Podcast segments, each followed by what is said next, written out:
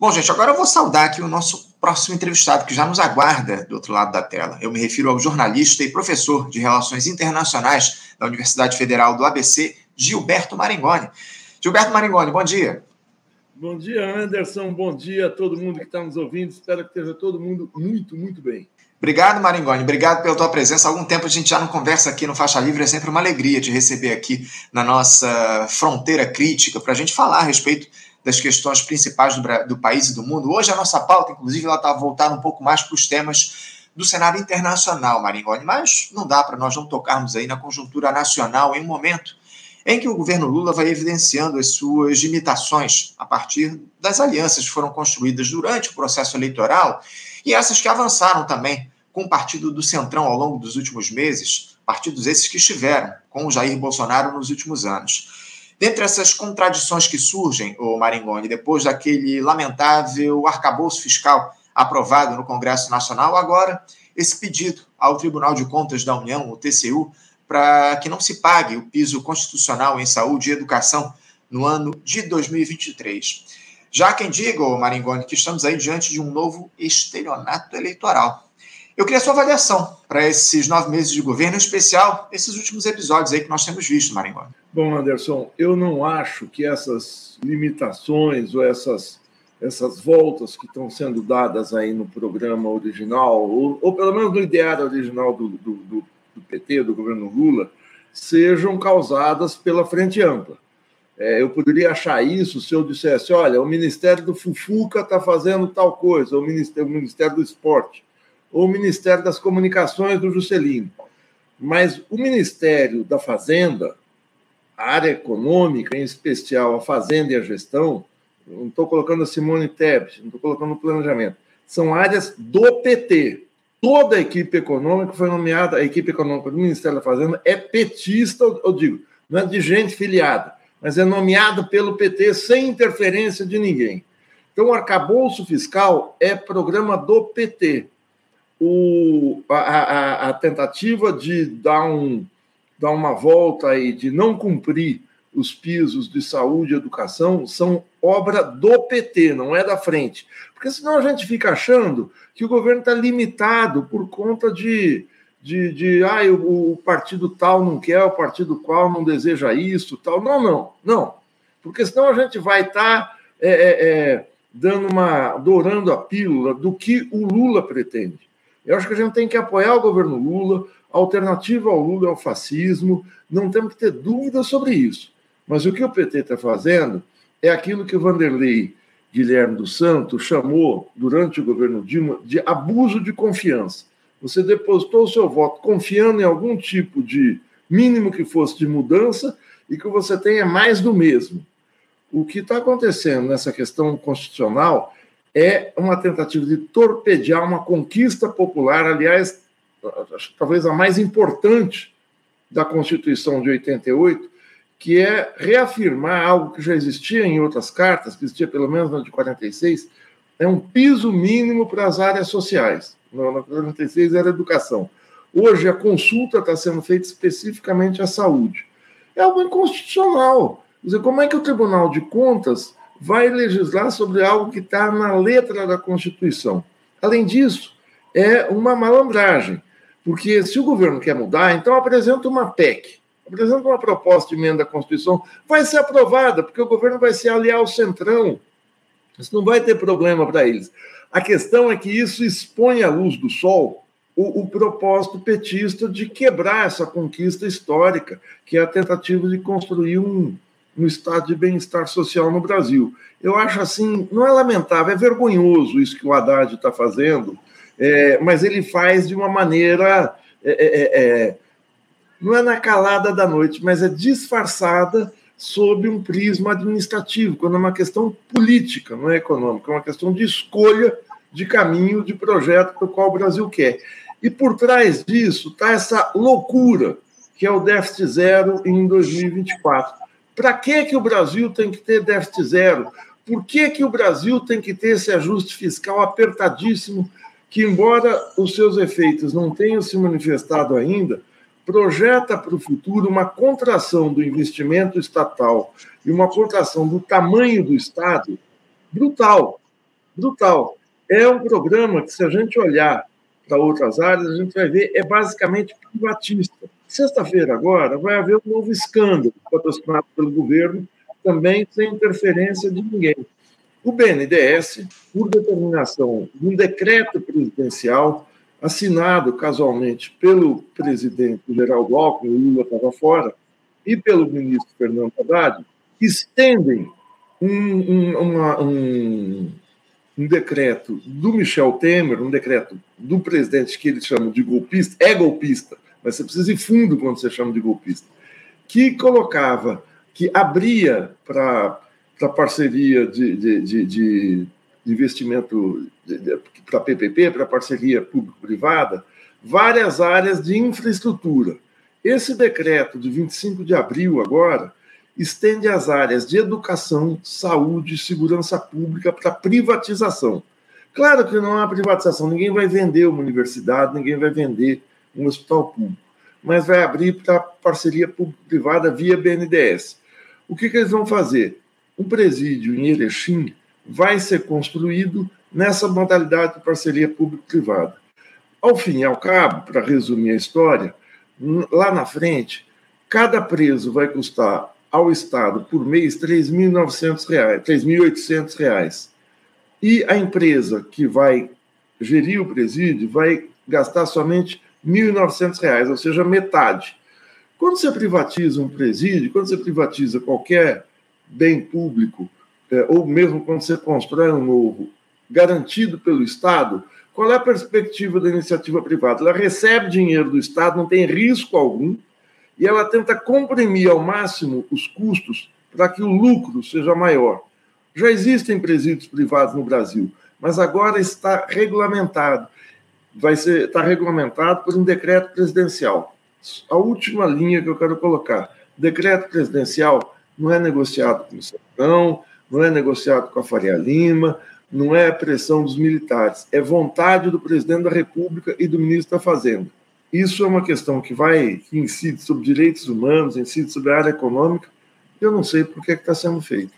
Maringoni, é, esse leilão que você citou aí, lá em a respeito do presídio em Erechim, vai acontecer no próximo dia 6. A gente vai tratar disso aqui no programa, inclusive ao longo da semana. Vamos falar a respeito dessa parceria público-privada para a construção desse presídio lá no, no Rio Grande do Sul. Uh, você citou essa questão do, do déficit zero, você questionou ah, por que, que o governo fez essa escolha, evidentemente para atender aos interesses do mercado, né, Maringoni? O Roberto Campos Neto, aí, o presidente do Banco Central, andou dizendo aí na, na semana passada que o mercado é, vai saber reconhecer aí os esforços que o governo tem feito aí pelo déficit zero. É, um, é uma vergonha tudo isso, essa é a grande verdade. Agora, o, o Maringoni, o presidente Lula, ele, felizmente aí recebeu alta já no dia de ontem, após passar por aquela cirurgia no quadril, ele tem dito a interlocutores, pelo menos é a informação que chega, né? De, de, que ele esperava que a esquerda pressionasse mais o governo. Duas coisas, o Maringoni. O próprio Lula, como maior liderança popular do país, não poderia incentivar essas mobilizações. E outra, essa esquerda realmente existente tirou do radar a verdadeira luta de classes que precisa ser empreendida no nosso país? Bom, essa segunda questão eu não sei responder. Se tirou de cena a luta de classes, eu acho que não. É, mas o que o presidente Lula fala é o seguinte é, é, que a esquerda tem que pressionar. Tudo bem. Qual é a, a, a disputa que o governo está chamando para a esquerda pressionar? Por exemplo, o governo está sendo pressionado pelo Centrão. Em nenhum momento o presidente vem a público dizer: estou sendo pressionado pelo Centrão, me ajudem. Vai, vai, vai para uma rede de televisão, fala isso, coloca claramente. É isso que o Gustavo Petro está fazendo na Colômbia. Na Colômbia, uma maioria parlamentar que tinha assento no gabinete de ministro, ou seja, partidos de direita que tinham ministérios, votaram contra o governo já no primeiro semestre desse ano, em junho, numa medida sobre a ampliação da área pública de saúde. Quando isso aconteceu, o Petro não teve dúvida, chutou o balde, limpou o ministério da direita, foi a público denunciar esse tipo de coisa e dizer: me ajudem. E o governo tá, ele colocou o mandato dele em risco. Isso o presidente Lula não faz. Assim, ele não chama a esquerda para apoiá-lo. Dizer que a esquerda tem que pressionar, ele está chamando o seguinte: então faça oposição ao meu governo, porque o que ele está fazendo é um caminho que, na, na, maioria das áreas, não tem nada a ver com o programa de esquerda. Não, não vamos dizer Fazer Bolsa Família é muito bom, fazer Minha Casa Minha Vida é muito bom. É muito bom ele ter aberto mão das mensalidades do, do Minha Casa Minha Vida para quem tem Bolsa Família tal, mas é, na, isso é uma questão de governo. Nas grandes questões, nos grandes temas, taxação das grandes fortunas. É algo que está na Constituição desde 1988, esperando uma lei regulamentar para regulamentar isso. O presidente Lula, os governos petistas já tiveram melhores condições no Congresso. O governo já teve quatro presidentes do, do, do, da, da, Câmara que eram petistas ou ligados ao partido. Era o João Paulo Cunha, o Arlindo Chinalha, o Aldo Rebelo e aquele outro lá do Sul, que eu não me lembro o nome, o, o é, que era um sindicalista. É, é, é, por que, que não foi colocada em votação essa questão? Por que, que essa lei não foi colocada em pauta e não é colocada? Essa é a verdadeira é, possibilidade de fazer justiça social. Eu não estou pedindo revolução, não estou pedindo nada, estou pedindo para regulamentar um artigo da Constituição. É, então não, não, não, adianta vir falar, olha, estão fazendo, a situação melhorou. A gente precisa saber o seguinte: a vida mudou. Nós não estamos no governo Bolsonaro, está muito melhor. Houve ganhos, houve avanços, mas esses avanços estão em risco por conta do ajuste fiscal, do novo teto de gastos do, do Fernando Haddad, que podem comprometer o crescimento do país em 2024. Então, não, não basta você fazer uma mudança tópica e, esperar que a esquerda pressione. Tem que dizer qual é a bola dividida que nós vamos entrar. É a questão dos militares? Por que, que o Múcio continua como, como ministro militar? Por que essa passação de pano com um alto comando que é abertamente golpista, que abertamente tentou melar as eleições? Não entendo. Por que a passação de pano com a Faria Lima? Cede-se tudo a Faria Lima e o ano que vem o funcionalismo público federal vai ser penalizado, tudo indica, com um reajuste zero ou com um reajuste pífio de 1%, porque não, não há previsão na lei orçamentária do ano que vem para isso.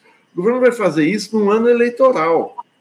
No ano que o, o, governo não tem chance, da esquerda, não tem chance de vencer em nenhuma capital, à exceção de São Paulo. O que, que eles querem? O que, que Fernando Haddad quer?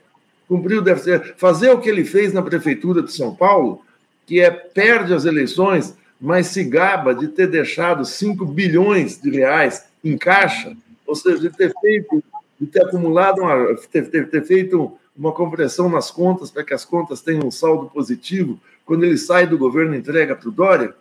Qual é? É isso, é isso. É, são, são os interesses aí que estão em disputa nessa gestão de grande aliança. Eu tenho feito muitas críticas, inclusive é isso que você Não é de grande aliança, Anderson, desculpe. Isso é diretriz do PT. Grande aliança é outra coisa. Uhum. É, vamos ver. Grande aliança é o Lira querer a caixa. Grande aliança é, é a Simone Tebet impor seu programa. Que isso é do jogo. Isso é perfeitamente do jogo. Desculpa a interrupção. Não, problema nenhum. É, é, é, quando eu sei grande aliança, é, eu cito o fato de o Lula ele não fazer essas denúncias em rede nacional, como você citou. Eu tenho criticado aqui constantemente a, ausência do Lula no diálogo com a população. Ele tem essa, é, é ele tem essa, ele pode, acima de tudo, convocar a rede nacional de rádio e TV para fazer um diálogo mais próximo com o povo brasileiro e fazer essas denúncias que você citou. Você citou. Mais as pressões que ele recebe dessa turma é, que ele levou para o governo para construir essa aliança para ganhar as eleições do ano passado acabam fazendo com que ele, de alguma forma, se coloque alheio a tudo que está colocado. Ele, enfim, é um conciliador por natureza e, eh, ao que tudo indica, ou parece que está colocado, é que ele não vai tensionar o quadro em relação ao que a gente tem. Agora, Maringoni, eh, a agenda internacional do presidente Lula é citada aí com, por muitos como a principal virtude dessa gestão, não sem razão.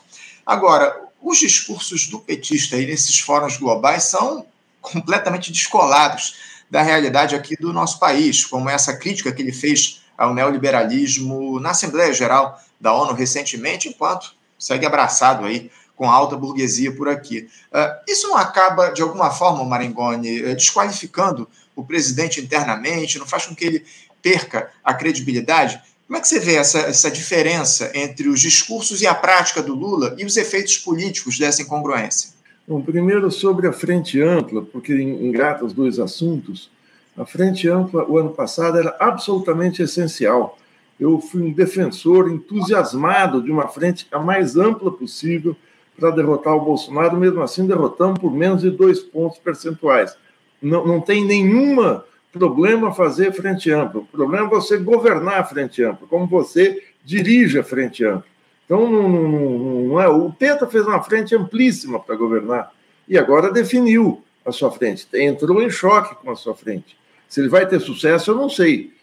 É, agora, é, a frente ampla em si não é o problema. Na seara internacional, eu fui sempre um entusiasta da política externa do presidente Lula, a sua postura diante da Argentina, diante do Mercosul, diante da guerra da Ucrânia, diante dos Estados Unidos, de várias ciladas colocadas no plano internacional. O Brasil tem que ter um papel de neutralidade ativa nesse grande conflito, que não é a guerra, quer dizer, a guerra é a expressão do conflito, é uma disputa pesadíssima de poder entre um eixo ocidental liderado pelos Estados Unidos pela Europa Ocidental, Aliança Atlântica, e um eixo oriental asiático que está centrado em Pequim e Moscou. Mas é uma disputa muito mais séria do que, um, do que a guerra, que, que é séria já na Ucrânia. Se a gente olhar decididamente, a guerra na Ucrânia está empatada desde setembro do ano passado. Ou seja, ninguém ganha um território maior para um lado ou para outro, muito significativo.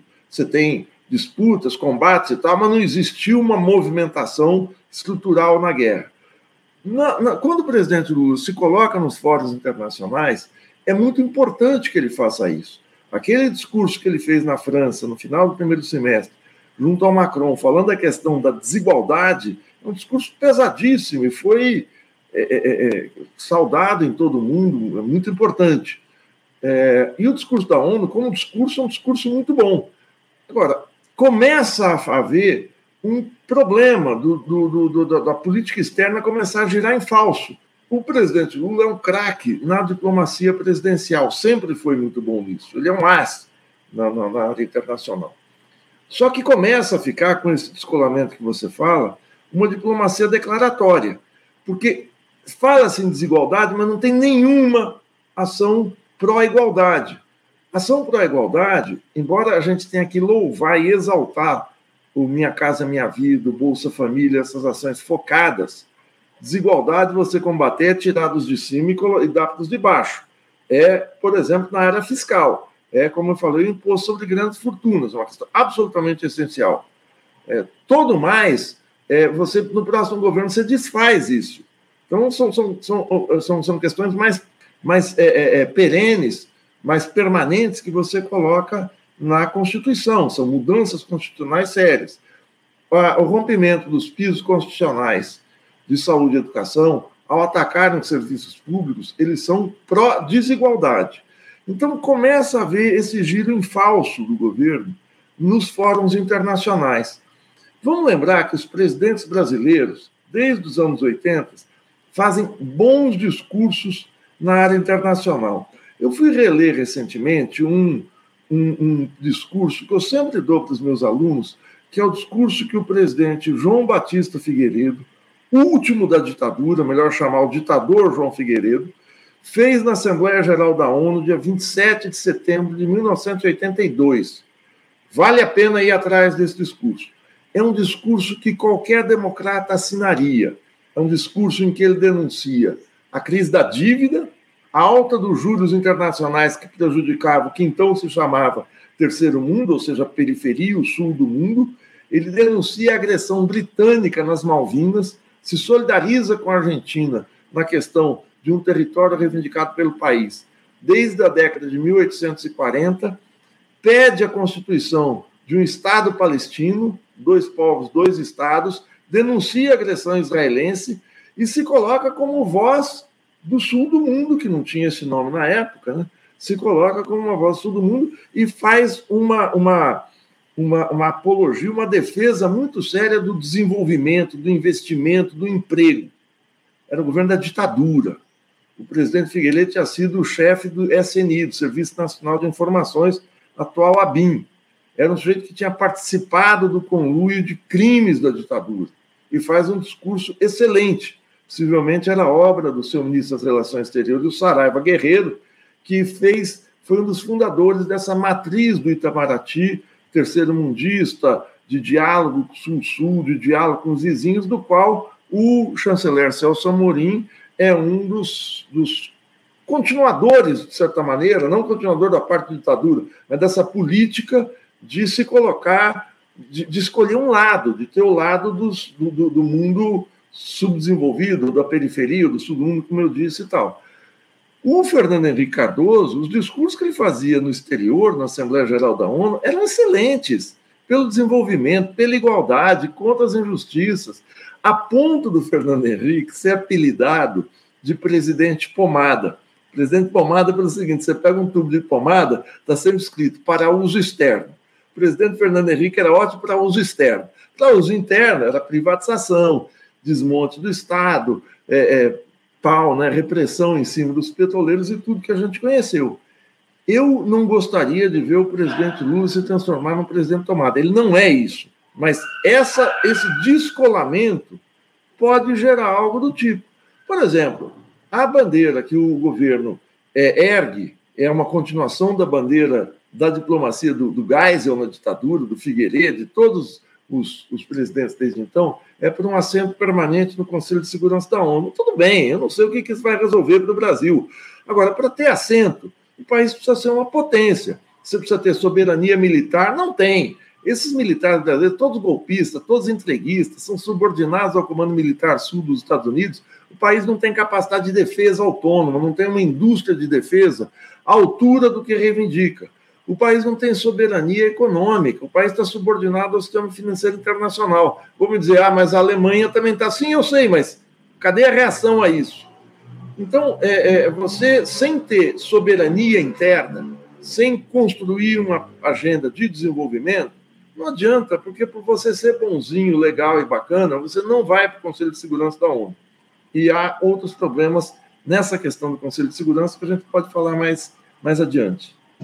Inclusive, o Marinho, antes de a gente passar para essa questão do Conselho de Segurança da ONU, o Brasil assumiu ontem a presidência aí eh, do Conselho de Segurança da ONU. Mas eu, eu queria fazer só uma observação. Eu concordo em gênero, número e grau, em gênero, número e grau, quando se diz que a ampla aliança para eleger o Lula não foi um problema. O problema, evidentemente, são as escolhas que são feitas após a eleição. Né? Essa, o Lula é um conciliador por natureza e eu, sinceramente, não tinha uh, muita esperança de que o Lula ia tensionar essa ampla aliança a partir do momento em que ele assumisse a presidência da República. Enfim, em todo caso, vamos aguardar e vamos, acima de tudo, uh, enquanto sociedade, pressionar o governo para que ele tome iniciativas a fim de atender às demandas populares. Mas agora voltando, agora falando a respeito do cenário internacional, que é o principal tema do nosso programa de hoje, do nosso papo, Maringoni, porque, o, como eu citei aqui, o Brasil assumiu ontem aí a presidência do Conselho de Segurança da ONU, do qual ele é membro não permanente. Esse grupo é um mecanismo da Organização das Nações Unidas, o Maringoni, destinado a manter a paz e a segurança global. O país ele fica, o Brasil ele fica nessa posição até o mês de dezembro. Essa vai ser a 12 passagem do Brasil pelo posto desde a sua criação após a Segunda Guerra Mundial. O Itamaraty, Maringoni, ele enxerga eh, a presidência como uma oportunidade para o Brasil insistir na reforma da governança global e ser reconhecido pelo peso crescente eh, dos emergentes. Só que o Conselho de Segurança da ONU tem sido alvo, o Maringoni, de inúmeras críticas aí do presidente Lula ao longo dos últimos tempos. Eh, o que pode significar essa chegada do Brasil à presidência rotativa desse bloco, do Conselho de Segurança da ONU, o Maringoni? O país ele pode tirar algum tipo de proveito estando à frente do Conselho de Segurança? Bom, Anderson, é, é preciso ver as limitações desse período em que o país vai ficar, as limitações do Brasil e o, o que está acontecendo com a governança global hoje. É, é, algo seria muito grande, mas eu vou tentar falar rapidamente, assim, falar curtinho. É, é, é, o seguinte: o Brasil vai ficar um mês na presidência do Conselho de Segurança da ONU. Vai ter três, quatro reuniões. Não sei se vai haver, pode ser que haja uma grande crise internacional, está aí para. Foi aprovado, está tá em debate o envio ou não de uma força-tarefa, de uma, de uma missão de paz ao Haiti, está se discutindo como é que vai ser feita essa missão de paz, se vai ser em nome da ONU ou se vai ser avalizada pela ONU, o Congo é que deve liderar. A última intervenção no Haiti foi desastrosa, a última intervenção foi o Brasil, intervenção não, mas envio de uma força da Força de Paz da ONU, foi liderado pelo general Heleno e essa pleiade de generais golpistas, Braga Neto e outros, teve lá no comando, uma, ação desastrosa. É, tem denúncias de massacres, o exército virou poder de polícia tal. Eu não sei se vai haver alguma grande crise, pode ser, se tiver, é possível que haja algum papel, mas é uma coisa mais. É, é, é não é decorativa, claro que não, você pode pautar algumas coisas, tentar pautar, mas é muito limitado, seja pelo tempo, pelo poder que o Brasil tem. É, o Conselho de Segurança rotativo, o Conselho de Segurança é composto por cinco membros permanentes, que esses detêm o poder, detêm o poder de veto, ou seja, o, o Conselho de Segurança é composto por cinco permanentes e dez rotativos. É, dez membros, que, que é esse conselho que a cada dois anos os países vão assumindo seus postos. O Brasil é o país que mais ficou no rotativo. Agora, como vai se votar qualquer matéria, quem todos votam. Mas se um dos cinco, Estados Unidos, França, Inglaterra, Rússia ou China, é, é, vota contra, cai a proposição. Se os outros, os outros membros não permanentes votam contra, não, não há essa questão de necessitar da unanimidade. Isso foi um mecanismo construído em 45 para as potências entrarem na ONU e se verem com o poder real que tem diante do mundo. Existe uma hierarquia entre os países. Agora, o que a gente está assistindo hoje, essa mudança na governança que se pede, mudar o Conselho de Segurança, está vendo algo mais profundo e preocupante, que é o seguinte: a ONU tem uma tendência a se esvaziar. E eu digo isso, isso eu acho muito ruim, eu reafirmo.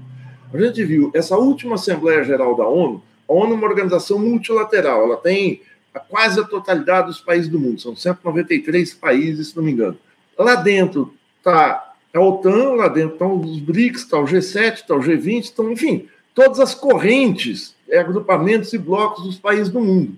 Isso contribuiu para manter a paz depois da Segunda Guerra Mundial. Não houve paz, eu sei que houve guerra no mundo todo, mas reduziu e colocou países frente a frente negociando.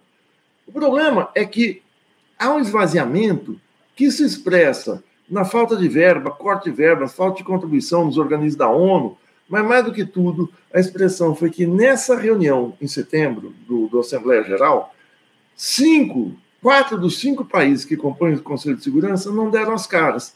Os Estados Unidos foram, porque a ONU fica em Nova York. Agora, a Rússia não foi sob a alegação de que o Putin poderia ser preso por causa do Tribunal Penal Internacional. O Xi Jinping achou por bem não ir. O Macron não foi, e o Sunak da Inglaterra tem que resolver crises prementes na, na de falência de cidades e de, de, de crises internas do serviço público britânico.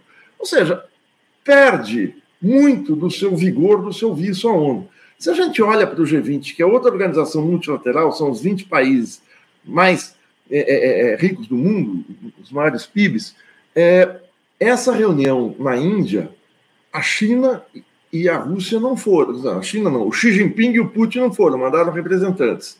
Se o Brasil assumiu a presidência. Se você olha para o que é o G20, o G20 tem sete países do BRICS e sete da OTAN. Então, as forças opostas estão lá dentro. E ele congrega 80% do PIB mundial, 75% da população mundial, ou seja, é um mastodonte. É um paquiderme que não vai para lugar nenhum porque as forças lá dentro estão em conflito. Você pega as resoluções do G20, é uma platitude atrás de platitude. Platitude assim, é um monte de lugar comum. Pela paz, pela negociação, pela, pela, pela, pelas mudanças, contra as mudanças climáticas, pela solução pacífica dos conflitos. Enfim, é coisa que qualquer um aceita contra a corrupção. Você, você olha para a Organização Mundial do Comércio, outra organização multilateral, ela está esvaziada, porque as grandes potências não querem seguir o que elas próprias impõem como livre comércio. Aí você olha, onde é que está tendo o redesenho da governança mundial? É o fortalecimento dos blocos de cada lado. É o fortalecimento da OTAN, todo mundo tem falado isso muito, por parte dos Estados Unidos, o fortalecimento do G7, Aliás, no discurso do Biden na ONU, ele cita o G7 cita a OTAN como organismos importantes, e do outro lado, o crescimento do BRICS. Então, há um redesenho, há uma mudança na governança global. Eu não sei se é positiva, possivelmente não, porque você fortalece lados que estão em oposição. Mas há essa tensão, e ela não está passando hoje pela mudança no Conselho de Segurança da ONU. Então, pode ser que o investimento brasileiro não seja o, na sintonia fina o principal, ou seja, não esteja detectando o que está se passando hoje, embora o Brasil esteja no BRICS. Embora o Brasil esteja no BRICS. Então, ainda há é, aí uma, uma. É, eu não consigo detectar qual é o caminho que vai seguir a diplomacia brasileira. a meu ver, tinha que ser o que eu afirmei no início, uma neutralidade ativa. Ou seja, o Brasil não toma partido, mas está nos fóruns, está colocando posição. É isso. Alingoni, eu, eu tenho uma última questão aqui para tratar contigo. A gente está chegando aqui no finalzinho da nossa entrevista, mas eu queria rapidamente falar uh, sobre a situação lá na Espanha, né? Porque a, a, direita sofreu aí uma nova derrota na última semana. Após um período aí de mais de dois meses para tentar costurar parcerias e coalizões, o líder do Partido Popular, PP, Alberto Núñez Feijóo, não conseguiu maioria em uma votação no parlamento espanhol para decidir se a sigla conservadora deveria ou não tomar o poder lá na Espanha. Esse fracasso também significa que o Vox, partido de extrema-direita espanhol, ele não conseguirá chegar ao comando. Essa sigla ultraconservadora havia declarado apoio ao PP, mas essa parceria não angariou número de votos aí suficientes na casa. Né? O PP conseguiu 172 eh, votos favoráveis, menos do que a maioria lá do parlamento. Pelas normas eleitorais na Espanha, o Maringoni, mesmo que fique em primeiro nas eleições, um partido só consegue chegar ao governo se os votos são equivalentes à maioria dos assentos no parlamento. Isso deixa o caminho aberto ao PSOE, né, o, o Marimboni, que deve aí conseguir a maioria lá no Congresso com o apoio das siglas da esquerda e de partidos separatistas da região da Catalunha para formar um governo.